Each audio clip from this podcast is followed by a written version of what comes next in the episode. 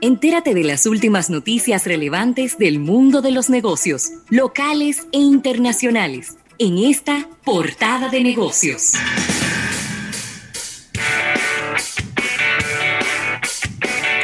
Mira, Rafael, y agradecer esta portada de negocios a Gerdau Metaldom.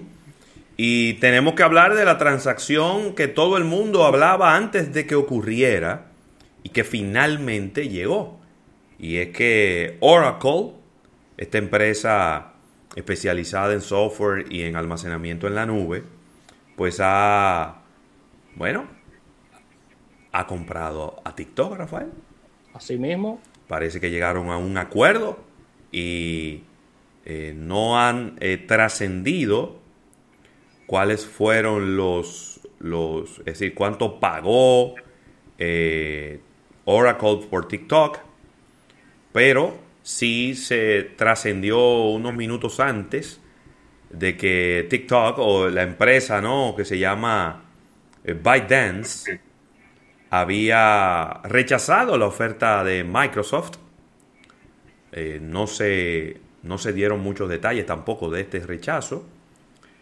Eh, y parece que Oracle es el quien se va a quedar con la operación de TikTok en los Estados Unidos, en Canadá, Nueva Zelanda y Australia. Asimismo, no hay muchos detalles sobre esta importante transacción que, que se ha llevado a cabo, donde quien llevaba hasta el último día el carril de adentro era Microsoft en la, en, la carrera final por, por obtener las operaciones de esta empresa en los países ya mencionados por ti y resulta ser que fue Oracle quien llevó la mejor parte. Aparentemente, y voy a especular con lo que voy a decir, hay un matiz fuerte de lobby e influencia política dentro de esta transacción. Lo digo porque casualmente está adquiriendo TikTok la empresa que fue señalada como por Donald Trump como la favorita de él para la compra de esta red social. Era de esperarse, era de esperarse. Recuérdense que Larry Ellison, que es el CEO de, Oracle, eh, apoya a Donald Trump abiertamente. ¿eh? Abiertamente, claro que sí. Y yo creo que al final de la historia, eh, por más cosas que se digan, bueno, todavía falta ver lo que tiene TikTok que decir y todo lo, y lo, que, tiene, que decir, y lo que tiene que decir China y Pekín. El gobierno de, de China. Pero si ellos de verdad quieren seguir operando en los Estados Unidos, esta es, esta es la forma y esta es la medida. En este momento, por lo menos, esa es la única opción que tienen. Yo no sé si mañana eh, va a haber otro presidente y luego van a cambiar las condiciones del mercado, pero eso es lo que va a ocurrir. Ahora, Rafael Fernández, ¿tú crees que ese fue el mejor comprador? Porque Oracle no tiene experiencia manejando redes sociales. Para nada. ¿Qué, cómo va a manejarse TikTok? TikTok va, va a seguir funcionando como TikTok y lo único que se va a hacer es una, una separación y una división entre dos empresas, una que va a seguir funcionando en China y otra que va a seguir funcionando en Estados Unidos. Habrá una... Eh, eh, los servidores, obviamente, tienen que instalarse, los servidores donde se va a manejar toda esa información, tienen que instalarse en los Estados Unidos. Eso es parte, pienso yo, de la garantía de que se van a manejar correctamente los datos de los usuarios. Oracle, a mí no me queda la duda de que puede hacerlo. Es una empresa con mucho dinero. Y contratar la gente necesaria para hacer eso no, le, no es un problema. Ahora, está la curva de aprendizaje, Rafael. Sí, es que las empresas, ninguna de las dos se parecen. Ni se parece, ni se parece el CEO, que lo conozco bastante bien, Larry Ellison, porque he visto muchas entrevistas de él sé cómo piensa, sé cuál, cuál es su directriz. De verdad que a mí me sorprendió que, él entrara en esa carrera y que entrara a su empresa, porque la empresa no se parece en nada a lo que, a lo que viene haciendo TikTok. Sé que TikTok maneja una serie de, de clientes importantes en el sentido de, del cliente one-to-one, del cliente de, la, de, mucha data, información de, de personas. Eso es valiosísimo, pero al final del camino Oracle es una empresa más B2B que otra cosa. Entonces, es una empresa más B2B que otra cosa. Entonces, la, la realidad es, eh, no, no, no, no entiendo el cambio de visión de, de, de, ellos. Por ejemplo, a mí me hubiera hecho mucho sentido de que Oracle hubiera adquirido, por ejemplo, a ARM, que es una empresa de diseñador de chips, que fue lo que hizo Nvidia en otra, en otra transacción que vamos a explicar posterior a esta. Eso me hubiera hecho más sentido. Pero este movimiento de verdad que no lo veíamos venir de este player, porque tú estás adquiriendo una red social que está en una etapa muy parecida a la que comenzó Facebook, que está ganando mucha fuerza, es la red social del momento, pero no sabemos hacia dónde va esta red social y cómo va a poder monetizarse. Ahora, yo te la voy a poner ahora. Te, te voy a plantear un escenario. Imagínate, la compró Oracle. Pero dentro de tres meses Oracle diga, mira, esta empresa es tan diferente a nosotros que vamos a separarla y vamos a convertirla en una empresa aparte. Y vamos a salir a la calle y vamos a buscar capitalización para esa empresa. Vamos a convertirla en una empresa pública y vamos a salir a la calle a vender acciones. Eso pudiera ser un escándalo, Rafael. Pero un escándalo. Eso sí. Yo no sé si eh, los más conservadores, si los especialistas en, mercados bursátiles compraran esa acción, pero tú puedes estar seguro que tú el que tenga dinero, que ahora mismo anda comprando acciones de Tesla y anda comprando acciones de, de, Apple, y anda comprando acciones de, de todo lo que se le cruza por enfrente, va a querer comprar acciones de TikTok. Claro, hasta los mismos usuarios con poder adquisitivo van a querer acciones de TikTok. Totalmente. Así que vamos a ver, de esta, de esta telenovela faltan muchos episodios todavía porque no tenemos muchos detalles de la misma. Vamos, vamos a, dar seguimiento a los próximos eh, a los próximos capítulos de la misma porque faltan una serie de permisos del lado de Asia, falta, falta transparentar de qué se está comprando y por qué monto, y falta ver cuál es la visión de Oracle que no hemos visto el por qué, por declaraciones de ellos mismos, por qué están adquiriendo esta empresa. Eso es así. Miren, una transacción importantísima, un fin de semana de transacciones.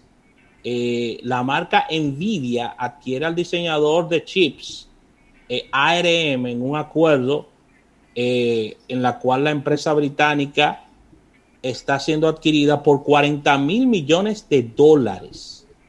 Nvidia alcanzó a comprar este diseñador de chips británico ARM Holding a SoftBank Group en una transacción que estaría creando un gigante en la industria de los microprocesadores. Está, eh, en el 2020 es una de las transacciones más grandes que se ha llevado a cabo, 40 mil millones de dólares, y Nvidia busca tener una posición más relevante en el mercado de los móviles, es decir, de los celulares.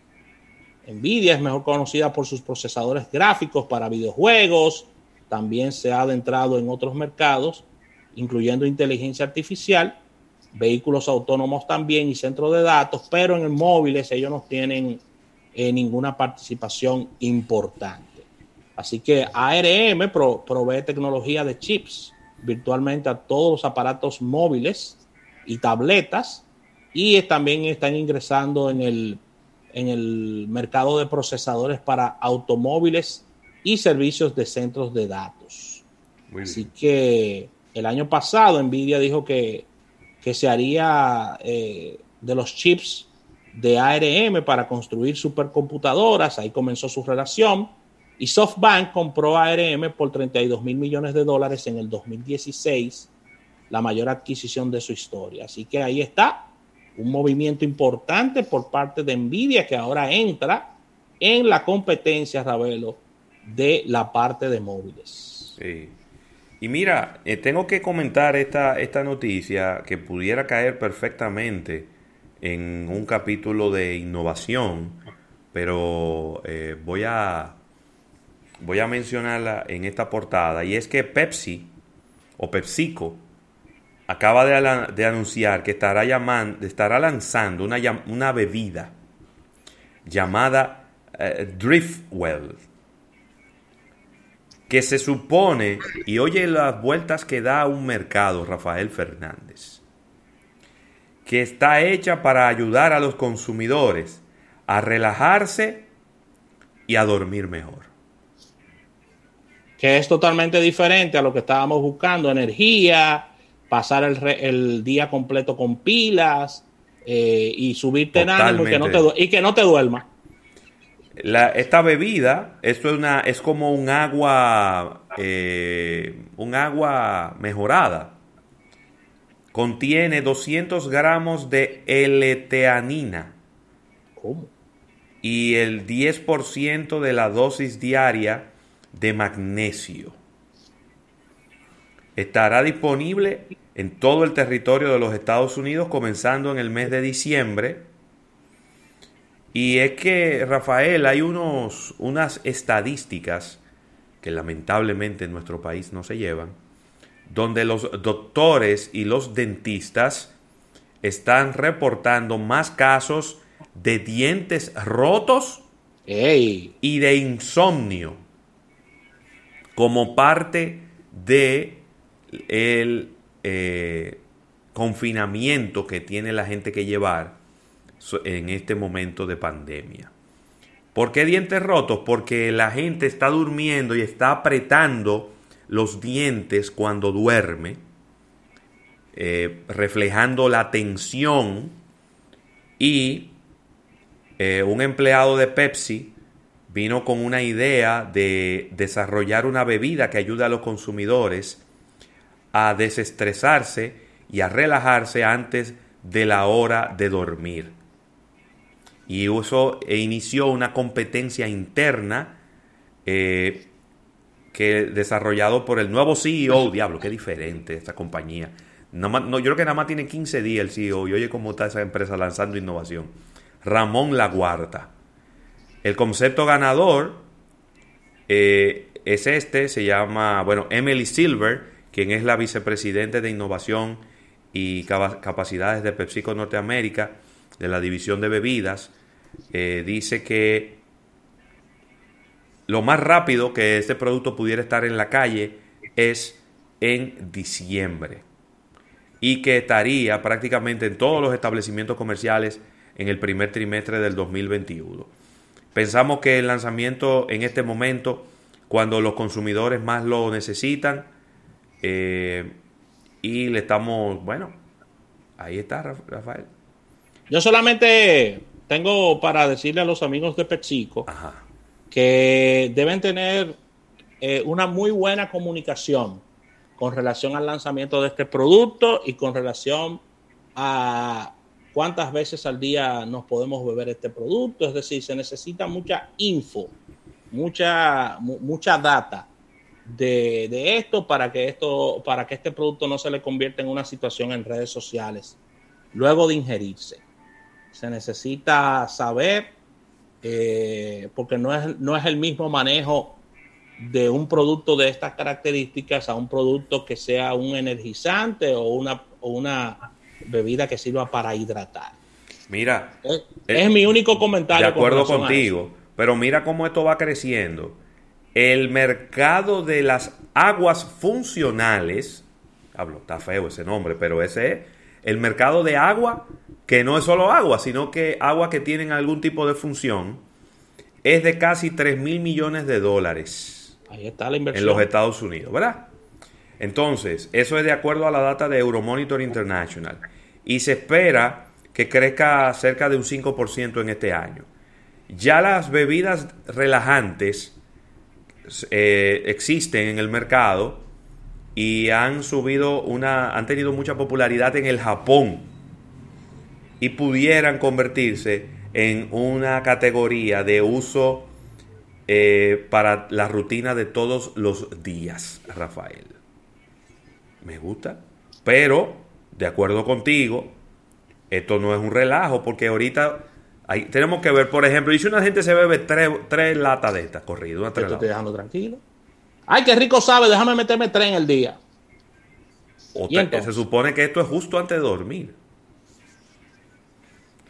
¿Dónde se va a vender esto? ¿Dónde se va a vender acabas de decir muy bien. En el supermercado. Se supone. Exacto. Disculpa la interrupción. Se supone. Pero ¿dónde se va a vender esto? En el supermercado, en la farmacia. Eh, eh, es decir, hay muchas preguntas sin responder. Y ahora quiero yo averiguar, Rafa. Porque mira, magnesio, 10% de la, eh, el magnesio y la L-teanina ayudan a relajar el cuerpo y reducen los síntomas del estrés físico. Ahora quiero ir para la farmacia. Ya lo hay. Ahora quiero ir para la farmacia, Rafael. Mira, ya para cerrar por mi parte, otra transacción este fin de semana, y es que American Mobile está acordando la venta de su subsidiaria en Estados Unidos a Verizon por 6.250 millones de dólares. TrackFone es la, la subsidiaria en Estados Unidos de la compañía mexicana. Es el operador virtual de servicios móviles eh, prepagos más grandes de Estados Unidos, donde se prestan servicios a 21 millones de suscriptores. Y la mexicana América Móvil está acordando vender el 100% de sus acciones de TrackFoam a nada más y nada menos que Verizon en una operación que se ha dado a conocer este lunes eh, en toda Latinoamérica. El acuerdo contempla la mitad del pago en efectivo, el resto en acciones para Verizon y se detalló que American Mobile eh, estará cediendo su operación en un 100% a la norteamericana Verizon. Así que eh, el cierre de esta, de esta, adquisición está, por supuesto, sujeta a condiciones de los permisos de las autoridades y se está planteando que para el 2021 se cierre todo este negocio. Así que 21 millones de suscriptores, siguen las empresas buscando el efectivo con venta de operaciones en otros países debido a toda esta situación pandémica que requiere de muchos recursos y concentrar sus esfuerzos donde estos son más fuertes. Así mismo. Así que con esta información cerramos, agradeciendo a Guerrero Metaldom esta portada de negocios. Al retorno venimos con más contenido.